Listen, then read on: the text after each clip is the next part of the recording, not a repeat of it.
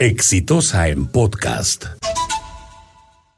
Es que esta gente no descansa. Fíjense ustedes qué casualidad, qué casualidad. Justo la semana en que José Domingo Pérez tiene a los capos del mundo empresarial peruano pasando la vergüenza de tener que confesar, porque no les ha quedado otra que confesar, cómo funcionaba el sistema político realmente en el Perú cómo le dieron 3.650.000 dólares en efectivo a Keiko Fujimori y en la mano el otro 200.000, el otro 250.000 y la cola continúa. Y esto es revelador y esto es gracias a qué, gracias a que tenemos un equipo especial a Bajato que está haciendo una investigación en la que no se detiene ante nadie. Y donde están sentados quienes jamás en sus vidas pensaron que podían estar sentados donde están enfrentando a un, fiscal que los trata como un ciudadano común y corriente que tiene responsabilidades ante la justicia y que tiene que responder por sus actos. Y no son más los dueños del Perú que es como han actuado. Es decir, cuando estamos teniendo la posibilidad de saber cómo se ha manejado la política peruana y cuál ha sido, por ejemplo, el papel del señor Romero y del grupo Romero. Es decir, que en el Perú los presidentes y, las políticas de gobierno no lo deciden los electores en las urnas, lo deciden los auspiciadores de las campañas electorales. Pero una vez más, porque además piense usted todo lo que ha pasado después, ¿ah? Todo lo que ha pasado después, qué casualidad, ¿no? O sea, el señor de Leche Gloria aporta y resulta que los fujimoristas poco menos que matan contra la ley de la alimentación saludable en el Congreso. Qué casualidad porque así se han manejado las cosas en el Perú.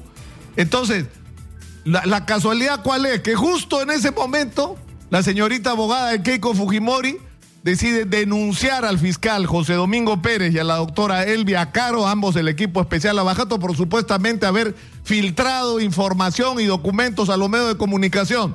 Y a partir de eso, automáticamente les han abierto una investigación en control interno, les han dado cinco días para que contesten y la amenaza que está sobre su cabeza es que no solo lo saquen del, equipo especial Abajato, que lo saquen del ejercicio de la función de fiscales.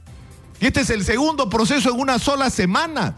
Es decir, mientras el país entero debería respaldar a un equipo que está permitiendo que conozcamos la verdad sobre la corrupción en el Perú, pero además sobre cómo ha funcionado el ejercicio de la política realmente, y cómo se han comprado presidentes, porque cuando tú vas con 3 millones 650 mil dólares en efectivo, te estás comprando al candidato. Eso es lo que estás haciendo.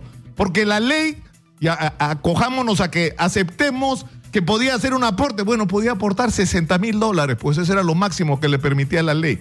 Todo lo demás, lo demás es ilegal. Todo lo demás.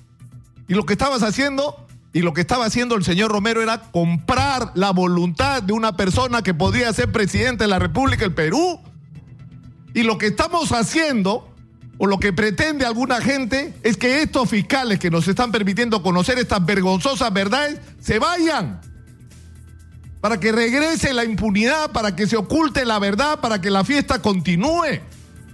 Pero no van a poder. Y hay que producir cambios porque los enemigos de la lucha contra la corrupción están dentro del mismo Ministerio Público y lamentablemente arriba. Quieren llevar a la Junta de Fiscales Supremos a José Domingo Pérez, a la doctora Elvia Caro, al propio Rafael Vela para sacarlos de ahí, si pueden sacarlos de la Fiscalía utilizando el, espacio de poder que todavía tienen. Pero tienen que recibir, y además están ellos procesados sí por delitos serios, por sus vinculaciones con, el, con los cuellos blancos, por el boicot que han hecho esta investigación de una manera sistemática. Y tienen que recibir el mensaje. Una vez más, no van a pasar. Hay una raya en el piso en el Perú. Hay una raya en el piso. Yo estoy absolutamente seguro que los ciudadanos peruanos y sobre todo los jóvenes no van a permitir que esto ocurra. No van a sacar a Rafael Vela ni a José Domingo Pérez del, equipo especial Abajato, ni se va a detener esta investigación porque ellos están representando la voluntad de los peruanos de que se acabe la corrupción y que se acabe la impunidad y que paguen todo lo que tengan que pagar. Y eso merece el respaldo de todo el país. Y por eso hay una raya en el piso. Decide usted de qué lado está. Cada uno tiene que decir de qué lado está. He dicho. Este fue un podcast de Exitosa.